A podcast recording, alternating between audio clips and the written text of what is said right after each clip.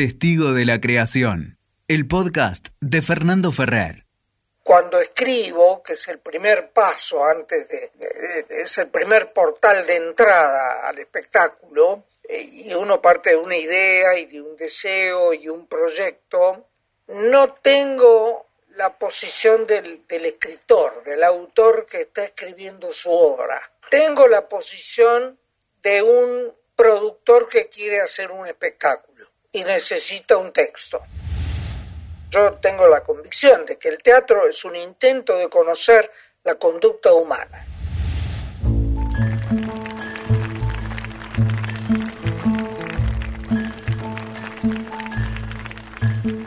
En este ciclo de conversaciones de testigo de la creación, me vengo dando una serie de gustos espectaculares para mí y, la verdad que estoy muy agradecido de tener este ciclo porque me permite hablar con creadoras y creadores que, admiro, que respeto, que son muy muy relevantes en la vida pública de nuestra sociedad.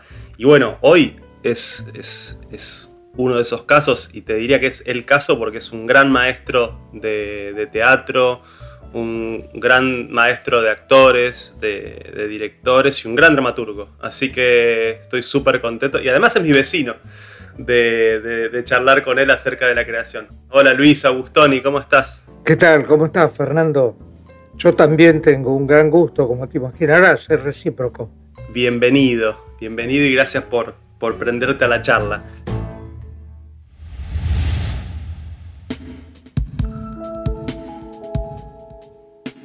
Para ir al, punto que, un poco yo te conté fuera de, esta conversación, que, el eje central de nuestras charlas, eh, de las charlas de este ciclo, es conversar acerca de la creación. Y, desde mi curiosidad más profunda te pregunto a vos, ¿cómo creas? ¿Cómo armas tus creaciones? Bueno, mira, tengo que abordar eh, por, pasos la, la pregunta porque yo en realidad tengo Em, cuatro canales de creación, que son mis cuatro... A ver. Sí, son mis cuatro profesiones. O sea, soy actor, soy director, soy maestro de actores y soy dramaturgo. Y esto, la gradación fue esa, en realidad. Em, pero de alguna manera, em, abordando el qué, surge solo el cómo. ¿No? O sea, eh, lo primero en mí fue el trabajo actoral eh, y yo simple y solamente quería ser actor, ¿no? O sea que el primer punto del abordaje era un buen papel y ganas de representarlo, ¿no? Y luego lo ponerle el cuerpo, poner el cuerpo a esa creación, esa obra, ¿no? O a ese personaje. Todos los recursos técnicos que, que hay que poner en marcha para concretar este, esa transformación en la que consiste el trabajo actoral. Em, que bueno, tiene sus, em, sus grandes em, recursos.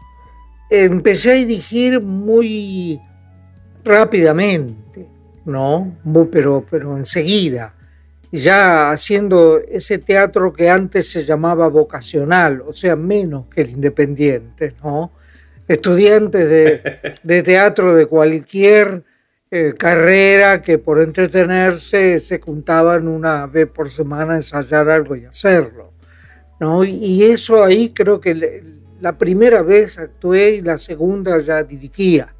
Ya este, estabas dirigiendo. Claro, porque eran direcciones totalmente intuitivas que se alimentaban de, bueno, tener algunas lecturas y alguna especie de desenvoltura este, con la gente, ¿no? Y seguridad en sí mismo. Luego de toda la etapa de formación como dirección, acumulación de experiencia, actuando y también luego estudiando dirección, em, y ya cuando empecé a trabajar profesionalmente, esta vez como director, y estoy hablando ya de, de, 20 años después de, esos inicios, eh, cuando empecé a producir espectáculos, eh, me nació la necesidad de escribir los textos más que el procedimiento común de buscar una obra que me gustara y hacerla. En realidad, em, funciono como funcionan muchos directores de cine que asumen el guion de su propia de su propia creación. O sea, empezaste, a, empezaste a escribir tus guiones, o sea, los materiales que luego irías a dirigir o actuar. Claro. Y en general diría que el cuerpo central de, toda, de todos mis trabajos son más o menos 100. Los trabajos teatrales que yo he hecho han sido cosas en las que he intervenido como director. O creando directamente o adaptando literatura no teatral. Lo que pasa es que antes de dar ese paso yo ya venía muy entrenado porque mi segunda actividad cuando, cuando yo empecé en la profesión, eh, yo era actor y empecé dando clases de lo que había aprendido en mis talleres como actor. No, no quiero ni pensar qué tipo de clases daba, no, con tan poca experiencia. Pero he formado actores en aquella época que todavía hoy están en la profesión, o sea que tan mal no, me fue. Y cuando hacía esos trabajos, yo tendía a escribir los textos para los ejercicios y las, y las escenas eh, de, la, de la formación teatral de mis alumnos, porque rápidamente sentí que extraer escenas de obras no servía era, era demasiado complejo, eh, diría descolgado. Entonces, durante todos esos años yo escribía pequeñas escenas como ejercicio y no sabía que me estaba ejercitando como dramaturgo. En el momento en que decidí ser dramaturgo, ya lo era.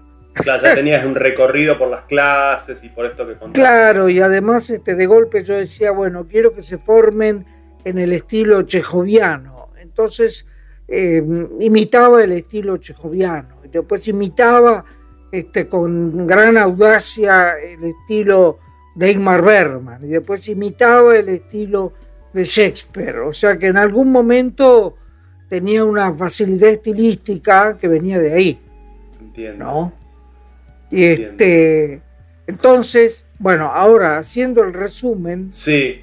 Yo soy, cuando escribo, que es el primer paso antes de, es el primer portal de entrada al espectáculo, eh, y uno parte de una idea y de un deseo y un proyecto, no tengo la posición del, del, escritor, del autor que está escribiendo su obra. A ver, ¿cómo sería eso? Tengo la posición de un productor que quiere hacer un espectáculo y necesita un texto. Entonces ahí elijo el tema, elijo el género, elijo el estilo, elijo y sé que la apuesta la voy a hacer yo y por supuesto uno de sus papeles centrales. Entiendo. Pero el, todo el, equipo vos, digamos. no soy nunca un autor que se está expresando, soy un guionista.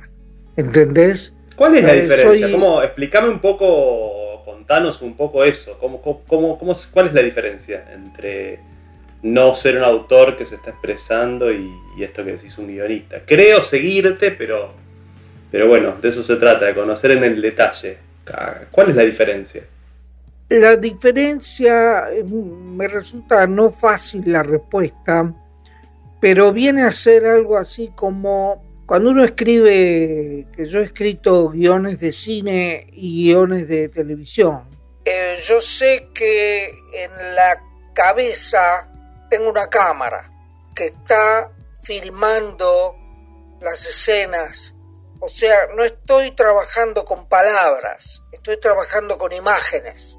No estoy trabajando con discursos, em, que es lo que yo muchas veces veo que es el gran eh, la gran amenaza que se cierne sobre un dramaturgo, ¿no? volverse un discurseador, volverse un creador de tiradas de texto, de paso se luce, ¿no? Yo estoy pensando en la imagen que va a ver el espectador sentado en su butaca en el teatro y en la imagen que va a ver ante una pantalla una persona. Y cuando es televisión o cuando es cine, uso los recursos del cine, uso el traveling, uso el zoom para adelante o para atrás, no me acuerdo cómo se llama para atrás, el, eh, primer plano, el plano americano, el plano general. Em, mi cabeza es una cámara, no un, no un registro verbal. Eh, creo que esta es la diferencia central. Ok. ¿Y, cómo, y, cómo, ¿Y cómo escribís, Luis? O sea, ¿cómo, o sea, entiendo entiendo, creo entender lo que me vas diciendo, pero bueno, digo, imagínate yo, nada, al, escucha a alguien esto que nunca escribió, digo, bueno, a ver, ¿cómo hace Luis? ¿Qué hace? ¿Te levantás a la mañana? ¿Cómo, cómo escribís? ¿Cómo decidís escribir la próxima obra?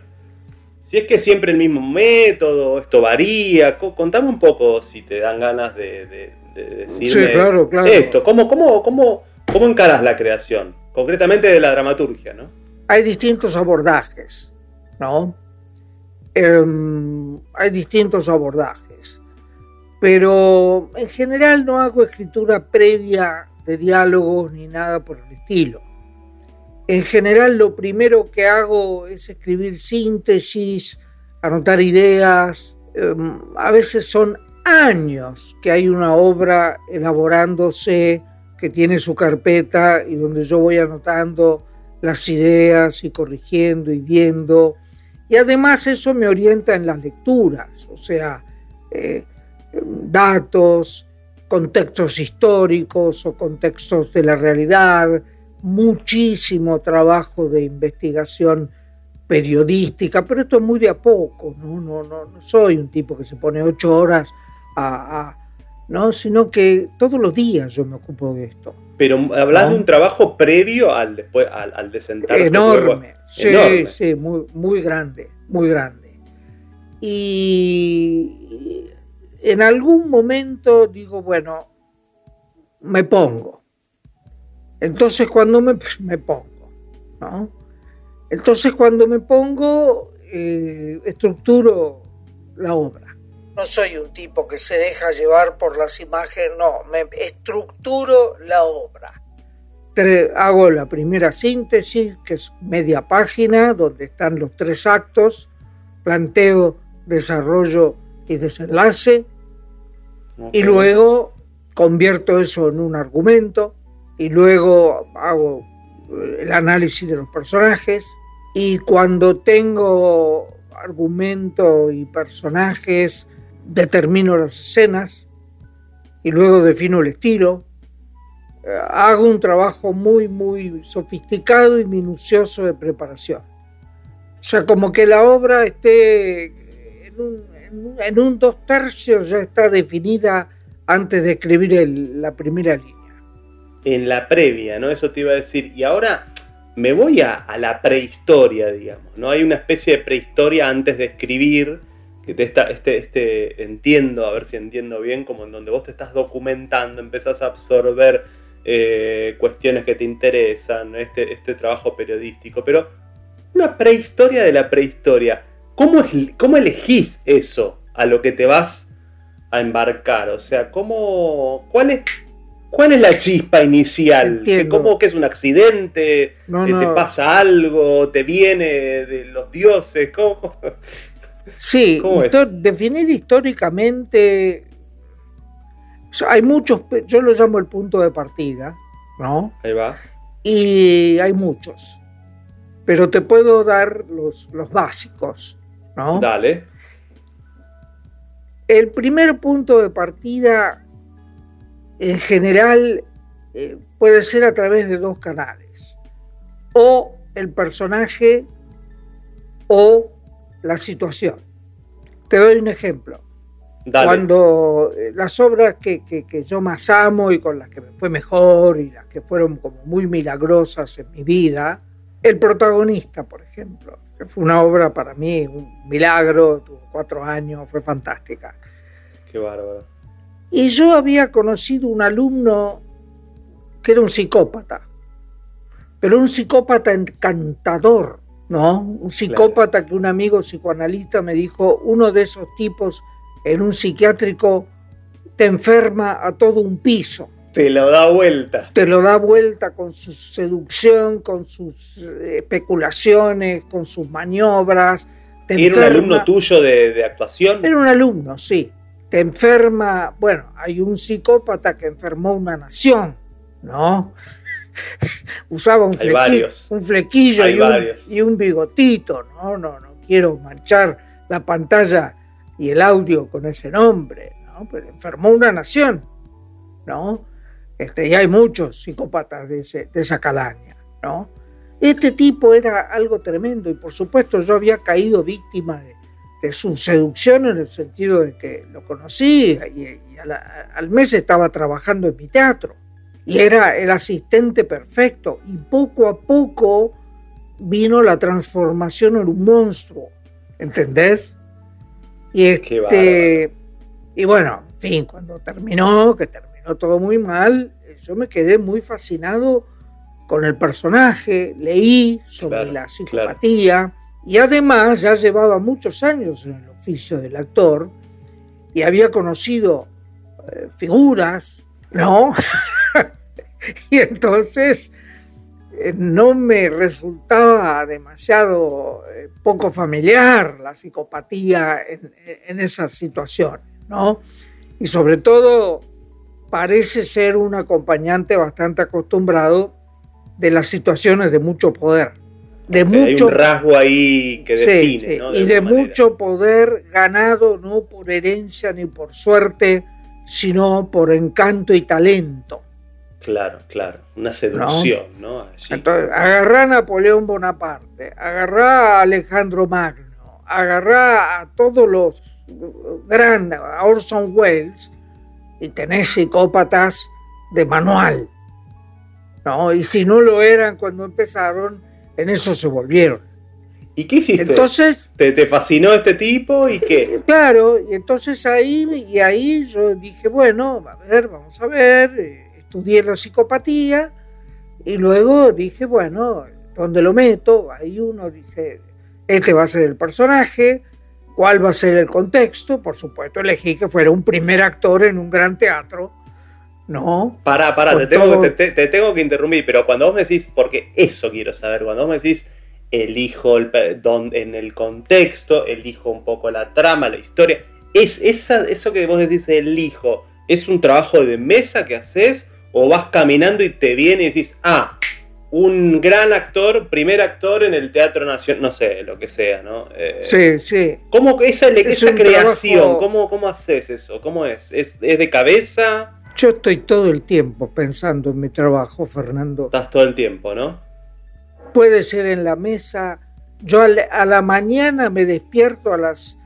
Eh, yo me levanto a las 8, pero me despierto a las 7. Y esa hora estoy en la cama inmóvil pensando y en general estoy pensando en las obras.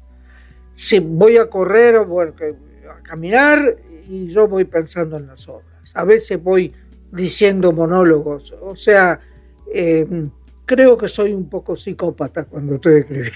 Sí, te iba, te iba a preguntar. Una, Maníaco obsesivo. Claro, claro. No, no, no, no. Mirá, eh, te doy un pequeño dato. Dale. Es una clave en mi vida.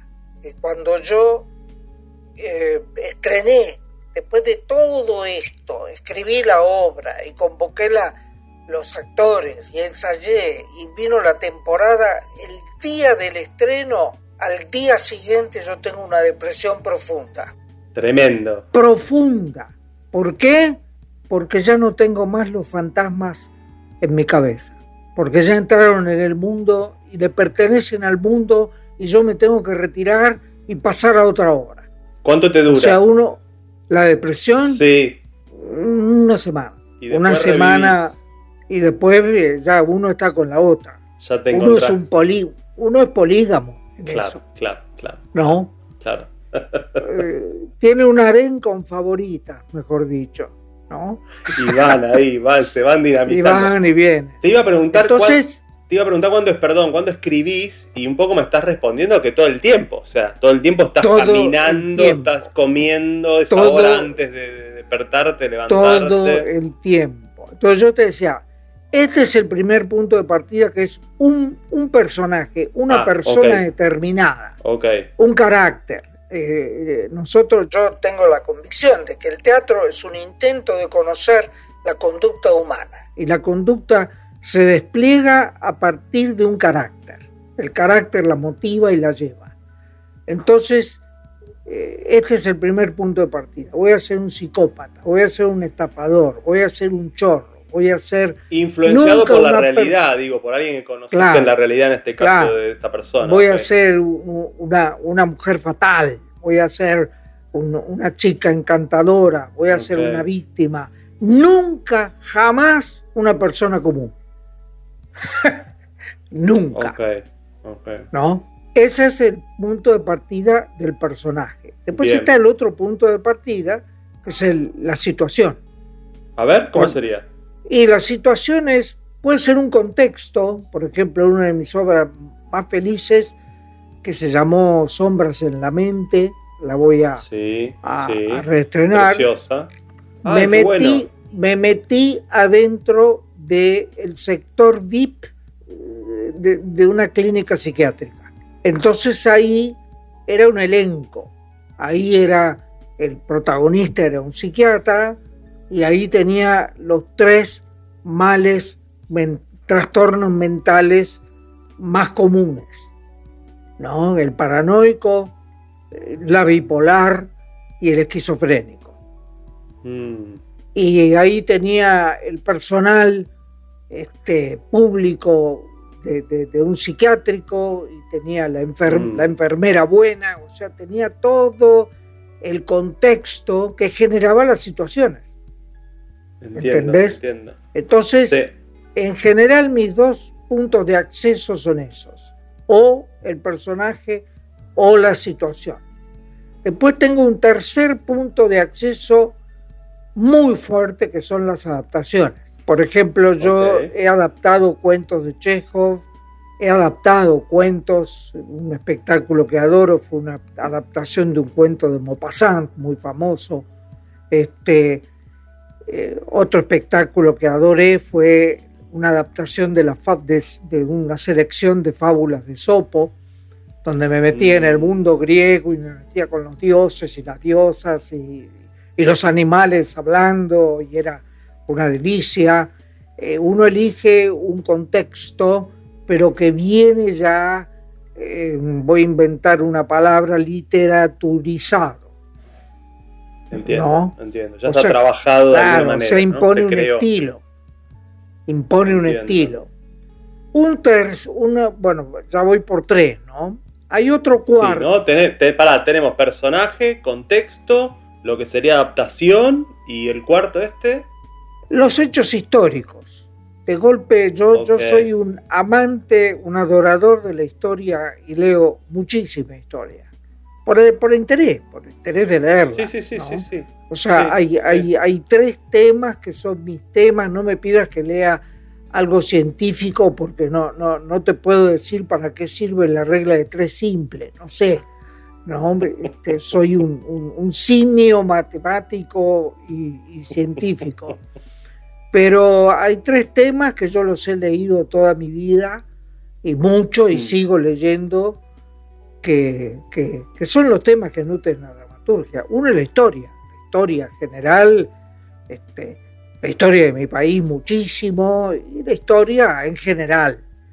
Otro es la antropología, que se ocupa del estudio de la conducta humana y de las comunidades y culturas humanas, y el otro es la, la filosofía leo mucho filosofía. Entonces, em, la filosofía no me sirve como inspiración, porque, en fin, es muy abstracta, pero eh, la antropología es un gran contexto, siempre saco cosas de ahí, y he, escrito obras nada más que em, para retratar hechos históricos. Pues una de las que escribí hace poco, por ejemplo, bueno, enterado de que Leopoldo Lugones, que tiene su avenida, que había sido uno de los propulsores de los golpes de Estado en la Argentina, este, y que tuvo un final muy tremendo y se suicidó. Y entonces eh, decidí escribir eh, el último día de su vida con el arma cargada sobre la mesa, lista eh, día en que ponía fin a su vida.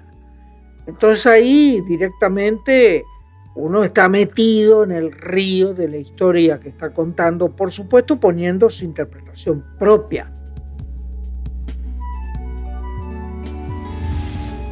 ¿Hay algo del alma humana? Digo, me vas contando, bueno, vi muchas de tus obras y conozco tu trabajo, pero en esta, en esta charla me viene, bueno, varios casos de la, del alma humana o de, o de gente con cierto tormento o con cierta fascinación por gente o por personajes como...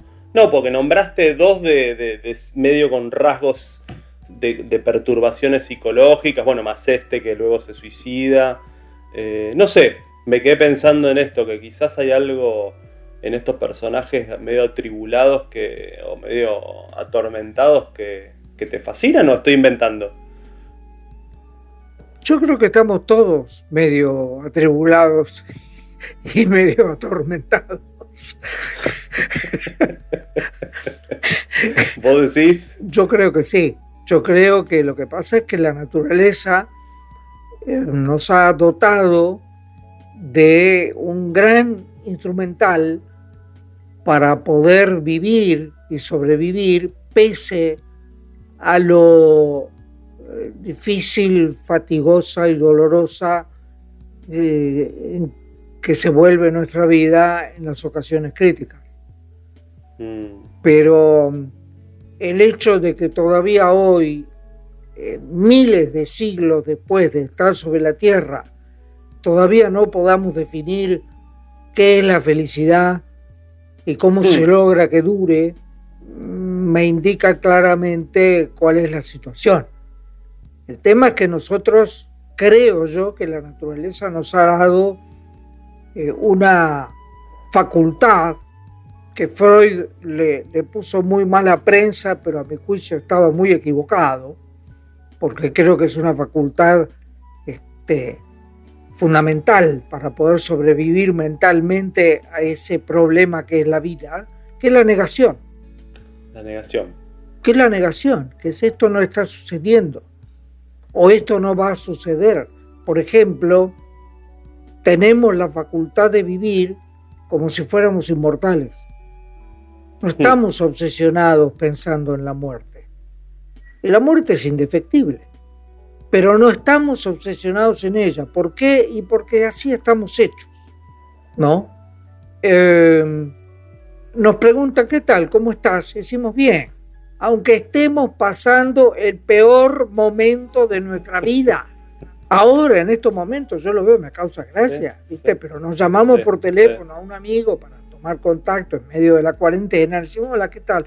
¿Cómo estás? Y es un cómo estás cargado de preocupación por alguien que está atravesando un momento de tribulación y de conflicto, como es la cuarentena. Y el otro que te contesta, bien, bien, estoy bien.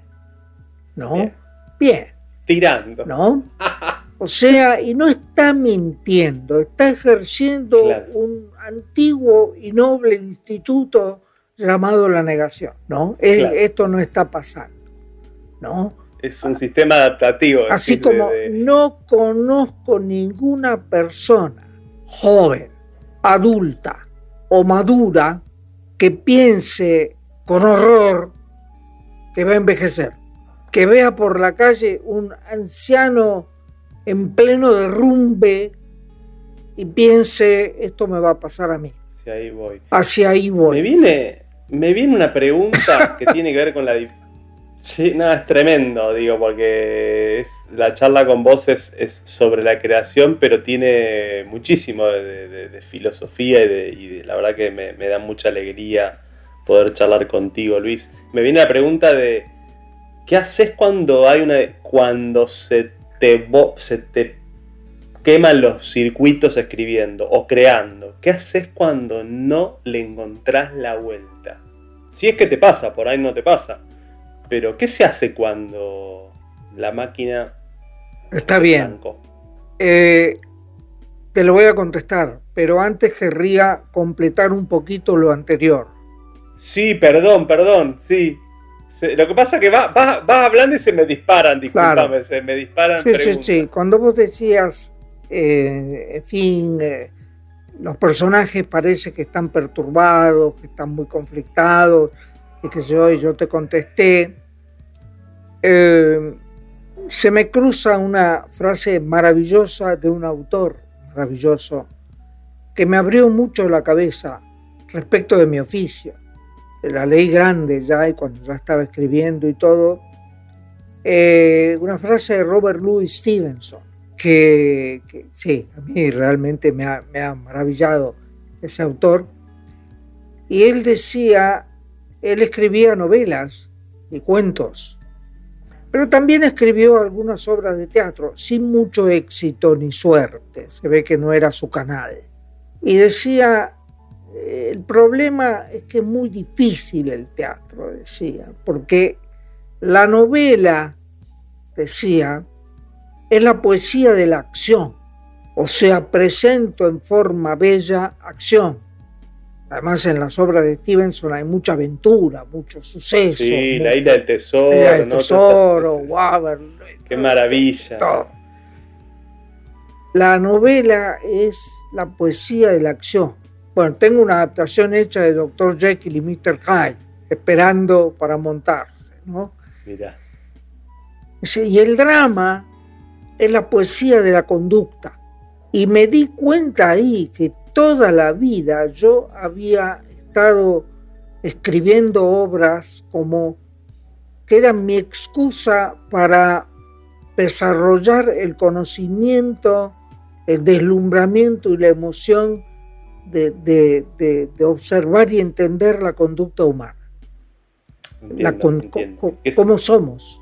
Cómo somos. ¿Qué es esto del personaje? Tengo una obra que se llama ¿Quiénes somos? O sea, ¿cómo somos?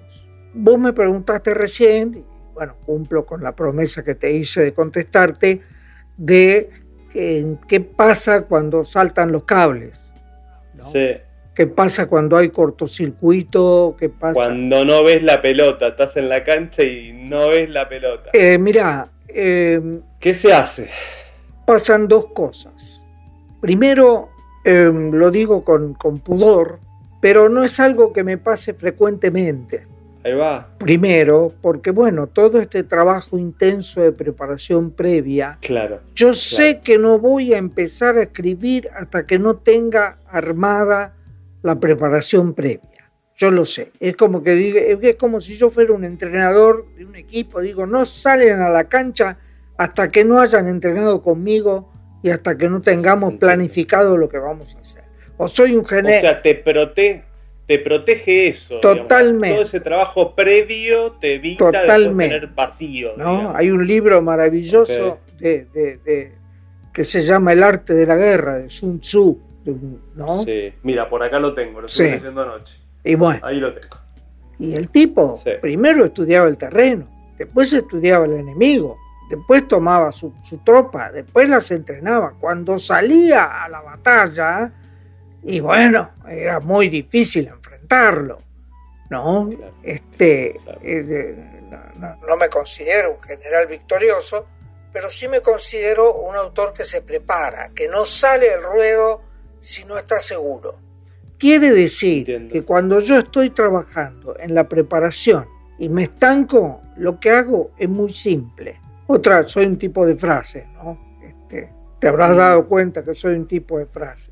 Otra frase maravillosa, que es, es inalienable e irrenunciable para todo ser humano adulto el derecho de pararse e irse.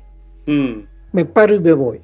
O sea, dejo, dejo. Acuerdo que la primera vez que lo dirigí a Oscar Martínez, bueno, cuando uno está ensayando una obra, vos lo sabes muy bien, de golpe el actor se empaca, se traba, se estanca, no va a ningún lado, todo lo que decís es para peor, además te empieza a odiar porque son la imagen de su impotencia, ¿no? Este, y yo eh, paso otra cosa. Digo, bueno, bueno, dejemos esto. Y tengo una frase que todos los actores que trabajan conmigo este, la toman en broma y se ríen con ella, citándola. Yo digo, salgamos de este pantano. Salgamos del pantano. Salgamos. ¿Qué significa? por un rato dejarlo. Claro, porque cuanto, o sea, uno sabe, yo he manejado, porque vivía en el campo, eh, en, vacaciones, he manejado mucho en el barro y también he mm. manejado mucho en la arena. Y vos sabés que cuando el auto se encajó en la arena o en el barro, no tenés que acelerar ni forzar, tenés que bajarte del auto y ver cómo lo vas a sacar de ese lugar en donde está, embarrado o enarenado. Y yo esto lo apliqué de entrada, yo me digo, no, se encajó el auto, me bajo, me bajo. Tomás distancia. Me bajo y miro. Y si es necesario, lo dejo así. Bueno, hay veces que me ha pasado en el campo de bajarme y tener que ir a un campo vecino a pedirle a alguien que me ayude con un tractor. ¿Buscas ayuda como autor en otros autores o en alguien o, es más bien solitaria la, respuesta, la salida que encontrás? Soy un lobo estepario. no la hay, no, no busco ayuda, soy un ermitaño. Pero primero esto, no, yo me acuerdo que la primera vez que lo dirigí a Oscar, Oscar un día me dijo, pero vos sos el primer director, tenía muchísima experiencia ya, que yo conozco que no trabaja con la dificultad se surge una dificultad, todos los directores se arremangan y empiezan a buscar la solución. Y vos pasás a otra cosa. Y le digo, sí, porque he aprendido, esto lo aprendí cuando estudiaba Derecho en la facultad, que cuando uno se estanca mentalmente y deja en el sueño, la cabeza muchas veces se ordena sola. Te vas a dormir, te levantás al día siguiente y la solución apareció sola, porque el inconsciente sigue trabajando cuando estás dormido. Entonces, parte que no dominás, no encuentra lo que y por ahí el dominio no encontrabas. dominás un, eh, parás un día, parás dos, o parás diez, o un año, no importa. Pero yo no trabajo con la dificultad, no peleo, no lucho. Paso otra cosa. Y como siempre tengo cuatro o cinco en marcha, es fácil. Este, em, esto es una cosa. Em, no, no, no, no, no, no me, pero no me suele pasar, no es algo muy frecuente. Y también ha sucedido, y ha sucedido no mucho, pero ha sucedido que dejo la obra ahí. Nunca tiro, nunca tiro nada siempre la dejo queda en algún lado, queda por ahí. Pero hay obras que han quedado 20 años, papeles amarillos que hay de golpe en una caja, pero mm. está cada línea que he escrito está ah, cerca mío. Es vos vos tenés clase en un ratito y, y, y yo siento que recién estamos arrancando porque porque es tan, tan, tan enriquecedor y, yo estoy seguro que cada una de las personas que, escuche esto va a estar súper agradecido, pero voy, voy, a ir, voy buscando un cierre que, que, solo con la promesa de que espero que la podamos repetir o que la podamos profundizar la charla. Nosotros charlamos también en el barrio porque somos vecinos, así que para mí, para mí egoístamente, tengo la suerte de que voy a seguir conversando. Pero voy, voy a ir buscando, si te parece, un, un, un, una, un poco redondear la conversación.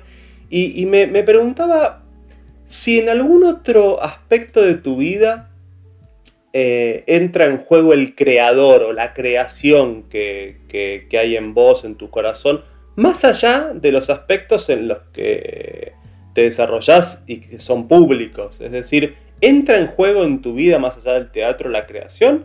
o, simplemente en esta, en esta tarea, noble tarea en la que te desarrollas? Bueno, eh, hay algo bastante, no sé si es exactamente lo que me estás preguntando, pero hay algo bastante obvio. Yo empecé antes del tema del teatro, eh, yo quería ser dibujante y quería ser dibujante de historietas. Estudié dibujo en la Escuela Panamericana de Arte y dibujo bastante bien dibujo la figura humana y también puedo, puedo, puedo dibujar, componer. Siempre lo haces hoy, o sea, estás siempre, lo, ejercitas. Siempre. Mirá, siempre. No sabía. eh, y dibujo tinta o, lápiz. No, no, el color no es lo mío. Soy una persona gris. o blanco y negro, ¿no? O, blanco y negro. Como el dibujo como otra área, otra actividad en donde la creación se, claro, pero, pero manifiesta.